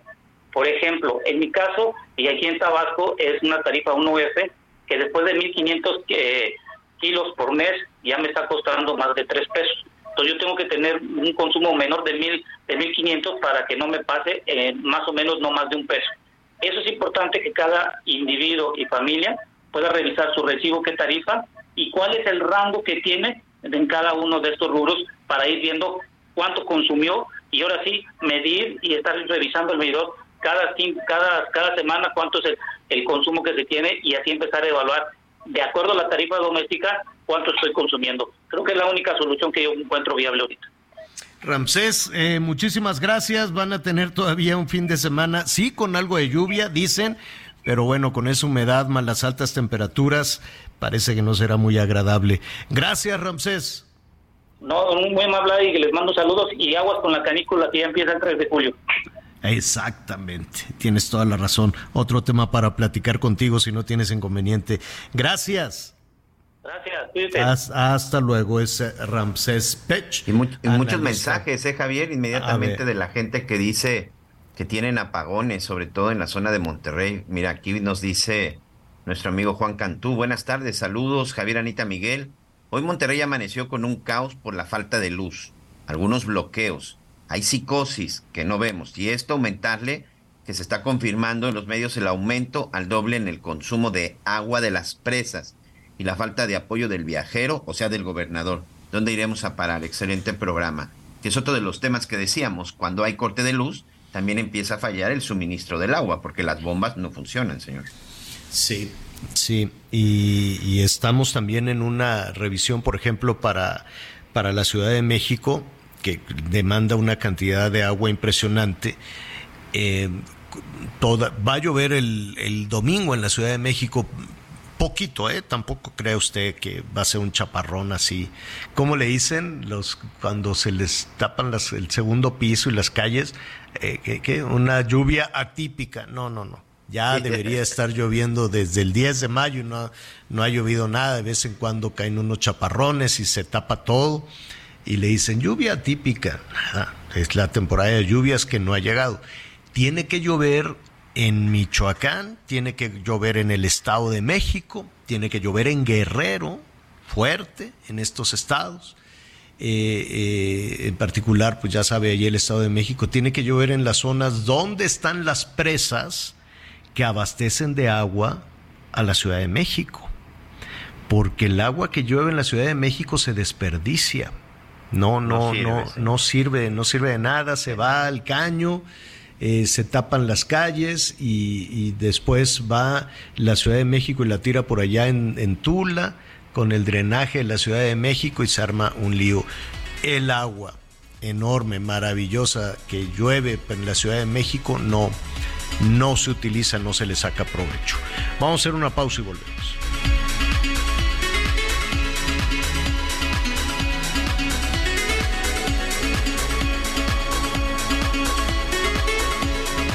Conéctate con Ana María a través de Twitter, arroba Anita Lomelí. Sigue con nosotros. Volvemos con más noticias. Antes que los demás. Todavía hay más información. Continuamos.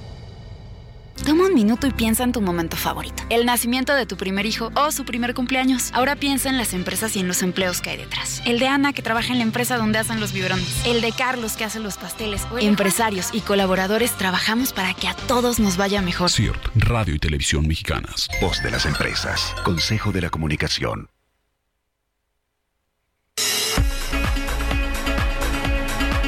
Tras permanecer desaparecida por 23 días, la Fiscalía de Jalisco reportó la localización con vida de Sandra Analí Ramírez Hernández de 33 años de edad. La dependencia informó que fue hallada en la Ciudad de México. Sin embargo, aún se desconoce si fue víctima de algún delito o si se trató de una ausencia voluntaria. ¿Les parece si cuando son las 12 del día con 30 minutos tiempo del centro de México nos vamos a un recorrido por el país? Son seis las personas que murieron a consecuencia del accidente ocurrido en la autopista Zapotlanejo Lagos de Moreno en Jalisco y de acuerdo con la Unidad Estatal de Protección Civil y Bomberos, son 21 las personas heridas, además de 19 vehículos que se involucraron en este percance.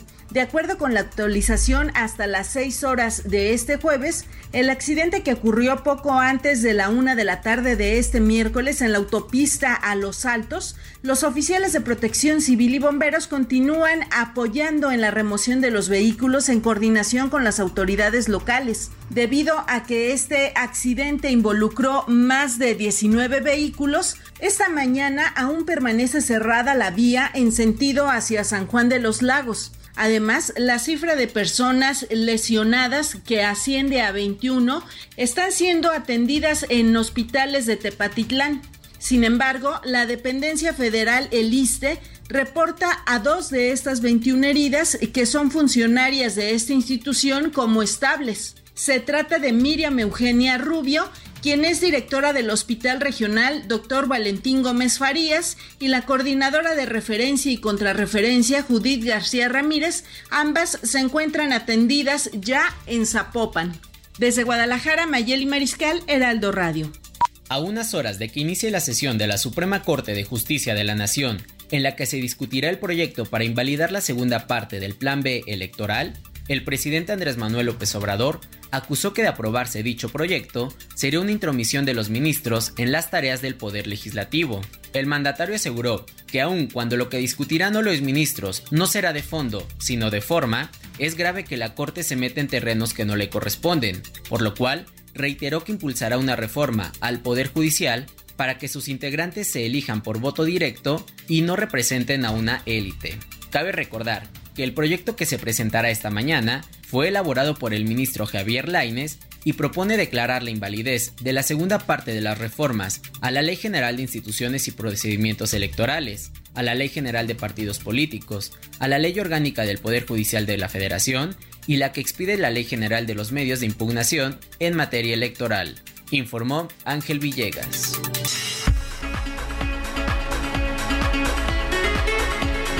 Oiga, bueno, pues vamos a, a ver cómo andamos con este con este tema electoral. Bueno, los, los eh, candidatos o los aspirantes de Morena a la presidencia de la República siguen eh, recorriendo el país, siguen en campaña. En un ratito más le iremos este, dónde, por dónde están. Y mientras tanto, eh, en la Suprema Corte de Justicia de la Nación, pues está toda esta discusión de si se termina con el, con el plan B ¿En qué van con todo esto, Miguel, antes de ir con nuestro siguiente invitado? Bueno, en este momento, Javier, ya tres ministros están a favor de invalidar la segunda parte del Plan B electoral y dos ministras están eh, pues a favor, es decir, que continúe el Plan B electoral. Y las ministras que están a favor del Plan B electoral son Loreta Ortiz, evidentemente, Yasmín Esquivel Moza, que por cierto me llama mucho la atención porque dicen este, las violaciones en el proceso legislativo pues no son tan graves, o sí se violaron, pero pues lo importante es que votó la mayoría, porque una de las cosas que dice el ministro ponente Javier Lainez Potisek, dice que más que el fondo fueron las formas, que fue una ilegalidad, fue inconstitucional la forma en la que se aprobaron y por eso es que las están invalidando. Pero dicen las dos ministras que están a favor de la reforma, pero no fueron tan graves las violaciones. Sí, exacto, lo violaron pero poquito. Me violaron, pero poquito. Hazme. Ya, yo ya, ya verdaderamente con esta, con esta posición de justicia. 4-2 en este momento, perdón, señor. Van ya cuatro... ministros a favor de invalidar y solo Loreto Ortiz y Yasmín Esquivel son las que han votado en contra. Bueno, las que pareciera que van a votar en contra. 4 a 2 en este momento. Mm, bueno, pues eh, veremos, veremos eh, eh, qué sucede o cómo como concluye en unos, pues, de aquí a que en la media hora de programa probablemente ya se pueda, ya se pueda tener una actualización, ¿no, Miguel, de lo que esté eh, sucediendo en, sí, señor. en esta, en esta situación. En un momentito más vamos a platicar con Marco Baños, ex consejero electoral del INE, precisamente para entender para tratar de entender toda esta situación, de qué se trata, qué están haciendo. ¿Se acuerdan que con, primero, antes del, plan B, todavía no tenemos a Marco Baños, señor productor, ¿no, verdad? Bueno. Listo, señor. Ah, ¿ya? ¿Sí? Listo, muy bien, Marco, te saludamos con muchísimo gusto para no estar divagando y mejor, pues vamos con un experto en, en todo este tema, lo que estábamos eh, actualizando eh, lo que está sucediendo en este momento en la Suprema Corte respecto al Plan B. ¿Cómo estás, Marco? Qué gusto saludarte. Gracias. Igualmente te saludo con mucho afecto, por supuesto, a Miguel y Ana María y con mucho respeto a todo el auditorio. Gracias, Marco. Pero, ¿qué te parece si primero ponemos un poquito en contexto para... Eh, han pasado las cosas tan rápido en los últimos meses, sobre todo en materia, en materia electoral. Primero estaba toda esta eh, discusión entre el gobierno federal y el INE, luego toda esta percepción de que el gobierno federal ya tiene control del árbitro. Es una percepción, insisto, es una percepción, ¿no? En ese, en ese sentido de que el gobierno federal tendría, pues de alguna u otra manera, control del, del Instituto Nacional Electoral. Pero antes de, todo esto y del tema de las percepciones, em, antes del plan B, Marco, eh, pues como su nombre lo dice, había un plan A un plan A que significaba una reforma constitucional en materia electoral, ¿así es? Sí, sí, es correcto, eh, Javier. Eh, efectivamente, el presidente de la República el 28 de abril, para ser exactos, del 2022, presentó una iniciativa de reformas constitucionales que no fueron aprobadas, no tuvieron mayoría calificada en la Cámara de Diputados y ahí se murió ese trámite de reforma que implicaba cambios muy trascendentes y, muy rápido, pues era la transformación del INE en el INEC, la desaparición de los órganos electorales de los estados y muchos otros cambios que incluían una modificación también muy importante al sistema de representación política porque desaparecían las 300 diputaciones de mayoría relativa y las creaba bajo un mecanismo distinto de representación proporcional, pero asociado a una lista por entidad federativa la elección de consejeros y magistrados, entre muchos otros temas, Javier, pero es correcto, esa, esa esta información fue así, no, no pasó el plan A, que era la reforma constitucional. Y el plan B, trata de reconstruir parte de lo rechazado. Sí, en el plan B, eh, cuando no pasa la reforma constitucional, inmediatamente el presidente plantea reformas a seis, a seis leyes eh, secundarias en materia electoral, entre otras era la Ley General de Comunicación Social para regular que los servidores públicos podían hacer y decir lo que quisieran y que estaban amparados por la obligación que les imponen las leyes de acceso a la información pública para informar a la ciudadanía. También se modificaba eh, la ley orgánica del Poder Judicial, se creaba una ley nueva de eh, medios de información en materia electoral y se modificaba de manera muy importante tanto la ley general de partidos políticos que la verdad de las cosas, Javier, lo dije contigo en otro momento, eh, eh, generaba beneficios muy importantes a los partidos políticos y la Ley General de Instituciones y Procedimientos Electorales, que es la, la legislación en la cual se impactaban modificaciones muy fuertes al INE, porque a nivel central subsumían direcciones ejecutivas, se creaban otras direcciones ejecutivas, desaparecían algunas unidades del INE, pero el cambio más trascendente significaba que la estructura desconcentrada del INE pues eh, desaparecía eh, más o menos en un 84% del personal ¿Qué, es la... que tiene el INE. Ah, ya, ya es la, estructura? Sí, sí. ¿Qué es la estructura desconcentrada? Sí, eh, tienes razón en, en que lo preguntas así, Javier.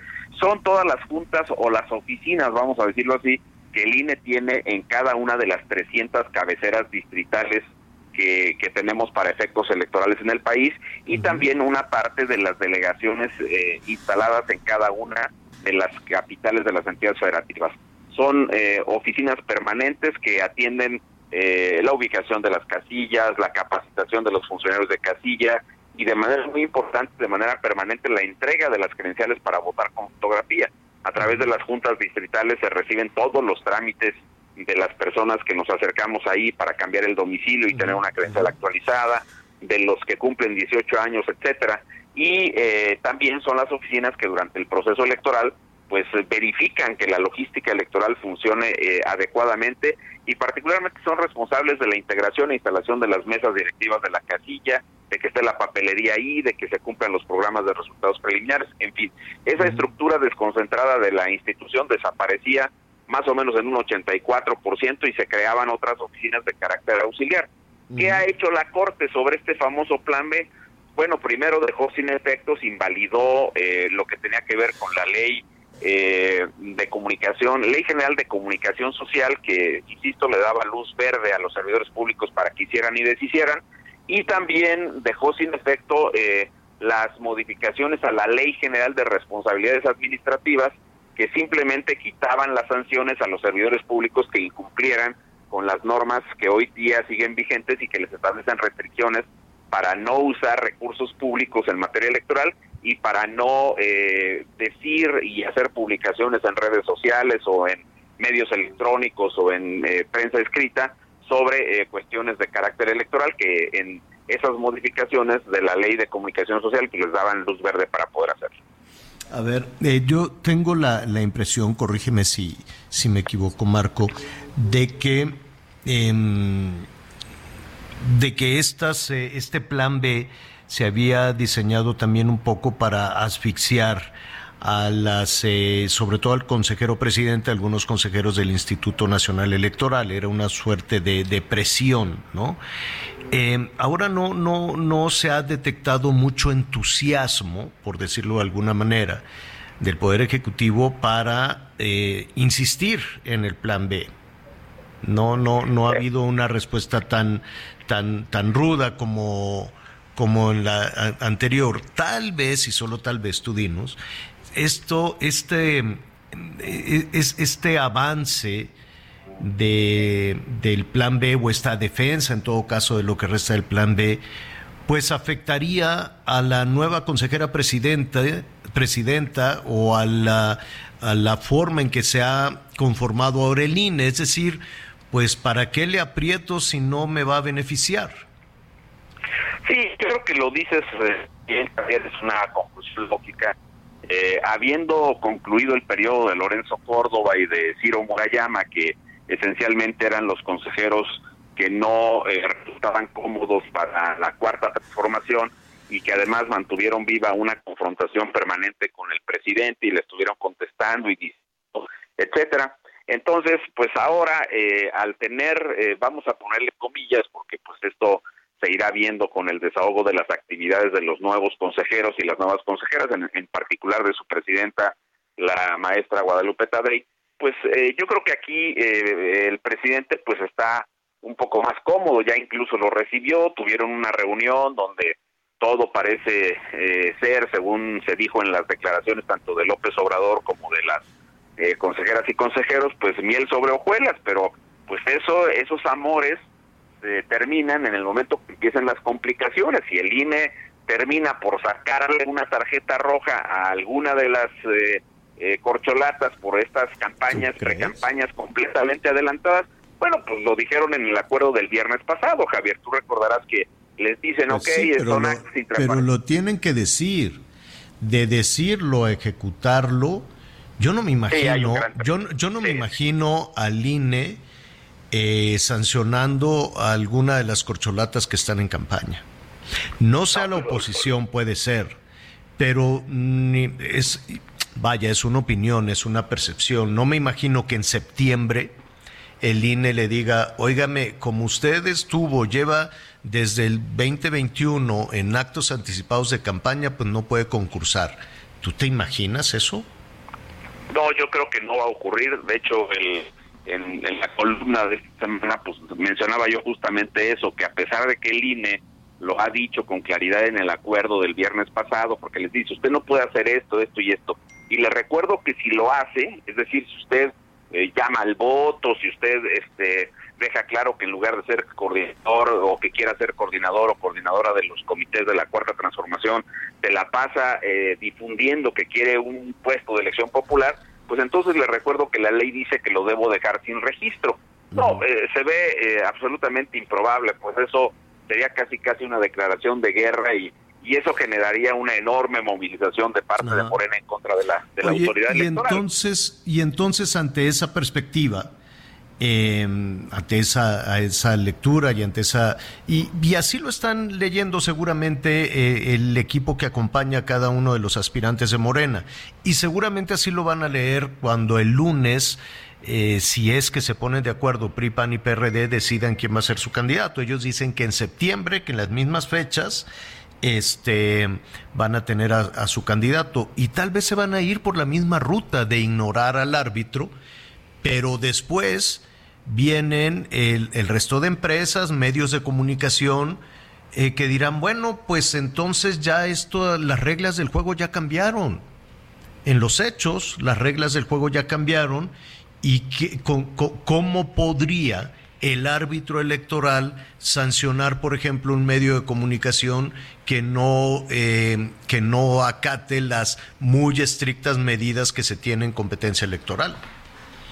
Sí, lo, lo dices bien porque eh, ese escenario que tú eh, eh, perfilas, que más que ser una especulación, pues es uno de los escenarios probables de lo que podría ocurrir en las siguientes semanas, pues daría pauta para que otros componentes del sistema electoral tuvieran un tratamiento distinto por parte de la autoridad, porque si tú le dejas el juego libre a los a los actores políticos, no les estableces las restricciones que hoy día señala la legislación y no les actualiza las sanciones por violaciones sistemáticas a las normas, pues se ve muy eh, complicado que eh, tuvieses un comportamiento como autoridad completamente distinto frente a otros participantes del proceso electoral. En, en materia de, medios de comunicación, pues por supuesto que también hay algunas reglas que establecen restricciones menores y de otra naturaleza, pero que si se las aplicaras, pues se vería completamente este, desequilibrado el comportamiento y el arbitraje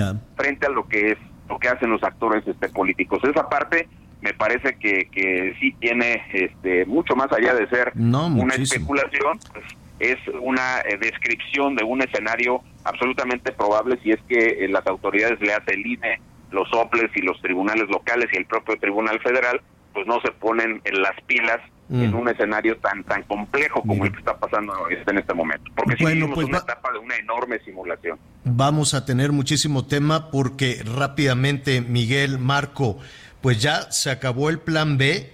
Te voy a decir quiénes votaron a favor de que se acabe el plan B. Arturo Saldívar, para que veas cómo, pues ya no, no, no le convenía, no le convenía a, a, Tadei ni a nadie, ¿no? Dijeron, no, ya mejor no le muevan porque si no vamos a estarle pegando al, al, nuevo INE.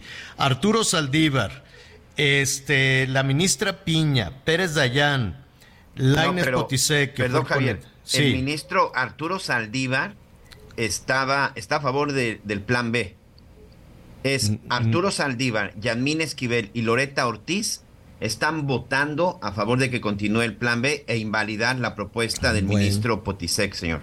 Nada más es eso. Yo tenía, por ahí, yo tenía por ahí otros datos, por eso me llamó la atención lo del Arturo Saldívar, pero lo vamos a confirmar porque está sucediendo justo ahorita. Serían entonces tres en contra y ocho a favor. Así a favor de que se invalide eh, la reforma, eh, el plan B electoral. Javier Lainez Poticé, que es el ponente, José Luis González Alcántara Carrancá, Luis María Aguilar Morales, Alberto Pérez Dayán, Norma Lucía Piña, que es la presidenta, con voto concurrente, Alfredo Gutiérrez Ortiz Mena, Jorge Pardo Rebolledo y Margarita Ríos Farjat. Todos están a favor de que desaparezca la reforma, el plan B de la reforma electoral. Bueno, pues así se había anunciado y te digo, pues entusiasmo, así que tú digas, yo creo que ya van a ir a quitar los cartelones y cosas por el estilo. Marco, pues ya lo estaremos comentando. Claro que sí, Javier. Es una muy buena noticia que esa votación se haya concretado así. Yo creo que el, plan B eh, enormes de inconstitucionalidad y bueno pues ya eh, eh, igual revisaré con detalle qué fue lo que ocurrió este en esta última parte de la delegación estaba escuchando perfecto. Es Marco Baños se nos va se nos se nos está perdiendo ahí un poquito la comunicación. Muchísimas gracias Marco. Seguiremos mañana con este tema si no tienes inconveniente. Claro que sí un abrazo para todos y todos Gracias, tenemos unos minutitos. Bueno, pues así quedó la votación. ¿Cómo vamos ya para el cierre con los comentarios, Miguelón? Muy bien, muchas gracias. La verdad es que gracias por todos sus mensajes. Pueden mandar, por favor, este un saludo hasta la zona de Querétaro. Aquí también los escuchamos todos los días para la familia Bonilla. Saludos, saludos hasta Querétaro. Eh, buenas tardes, Javier, para comentarte que el tejuino es una bebida de origen de los huicholes. Muchas gracias. Los preparaban para el rey Nayar. Me llamo Juan Ramírez de Torreón, pero soy de Nayarit. Ah, pues no estaba tan perdido yo, nada más lo estaba poniendo en Colima, me faltaba Tepic, Nayarit. Así es. cierto, en Oaxaca, una bebida refrescante es el tejate. Un agua de alfalfa también. Saludos a los tres desde Michoacán, Marco Antonio desde La Piedad. Buenas tardes desde Guadalajara, Martín Delgadillo. Saludos. Un agua de pepino con limón y hierbabuena. También son muy buenas y muy frescas. Muchas gracias. Aquí también Janita Javier en Tepic Nayarit tomamos un rico tejuino. Ahí también por su programa. Señora Rosalba eh, García Calzada, felicidades. Saludos a Javier. Una agüita de limón con che y pepino para estos calores. Le saluda Mari desde la zona de Chilpancingo en Guerrero.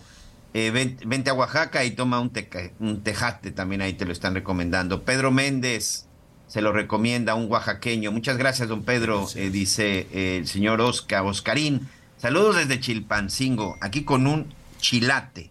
Es cacao, arroz y canela. Ándale. No, muy bien, mucha energía. Cacao, arroz y canela. Y hielito, desde luego, para que esté fresquecito. La señora Elizabeth Rodríguez. Saludos a los tres hermosos maestros de la comunidad. Muchas gracias. Yo me quedaría con mi mamá esperando noticias. Conciertos hay muchos. Padre y hermano, solo uno. Elizabeth Rodríguez, de 42 años. Buenas tardes, saludos al equipo. Este, la bebida de cacao es el chilate. Saludos desde Manzanillo, Colima. No sé si se enteraron que antier en una maniobra de descarga de un buque tronó una grúa y una derrama de sustancia química con olores muy fuertes. Lo vamos a investigar. Muchas gracias, don Cuauhtémoc Calleros. Buenas tardes, saludos a todo el equipo. Mira, e, equilibrado, ¿eh? equilibrada la situación. Le doy la razón a Miguelón. Uno como adolescente actúa de manera inconsciente e inmadura. Que Dios reciba a las víctimas del submarino que se accidentó. Es Ana Esther García en la alcaldía Miguel Hidalgo. Saludos al señor Javier La Torre, Anita y a su equipo. Bonita tarde. Acá en Monterrey hay muchas colonias en varios municipios que han tenido cortes de electricidad hasta por siete horas y muchas grandes tiendas, como, bueno, ahí me menciona algunas, otras de igual importancia han retirado productos que necesitan refrigeración y no han tenido y no la han tenido. Esto ocasiona que muchos productos se echen a perder. Soy el señor Julio desde Monterrey. Bueno. En Toluca, Estado de México, este último señor Alberto, señor Alberto, una riquísima garapiña bien fría en los portales centrales de la capital es, por supuesto, en Toluca. Es una tradición por más de 80 años, Javier. Pues muchísimas gracias, muchísimas gracias. Nos fue el tiempo. Eh, vamos a estar ahí muy pendientes también del recorrido que están haciendo los aspirantes de Morena, de la oposición también. Anita, ¿por dónde anda Claudia hoy? Mira, Claudia anda en Tijuana, Baja California. Eh, tenía por ahí algunas reuniones y pues ahí tendrá también una, una de estas asambleas, asambleas informativas donde recoge también los sentimientos de la nación, como le ha llamado ella. ¿Y los demás? Marcelo estaba comiendo... Monreal en este, Hidalgo. En Hidalgo. en Hidalgo. Marcelo está en la Ciudad de México y Adán Augusto en Querétaro. Ah, bueno, pues ya le vamos a tener en la noche toda, todo el, el, recorrido que están haciendo por todo el país. Anita Lomelí, gracias. Gracias, Javier Miguelito, hasta mañana. Gracias, Miguel Aquino. Buen provecho para todos. Oiga, una agüita de horchata. Ándele pues, porque hace mucho calor. Yo lo espero a las diez y media en Hechos Azteca 1. Se va a poner buenísimo. Siga con nosotros en el Heraldo Radio.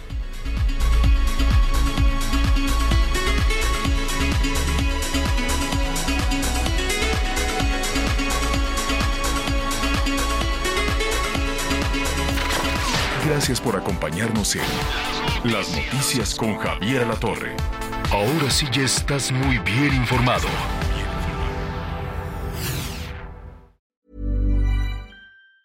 Tired of ads barging into your favorite news podcasts? Good news. Ad-free listening is available on Amazon Music. For all the music plus top podcasts included with your Prime membership. Stay up to date on everything newsworthy by downloading the Amazon Music app for free or go to amazon.com slash news ad free.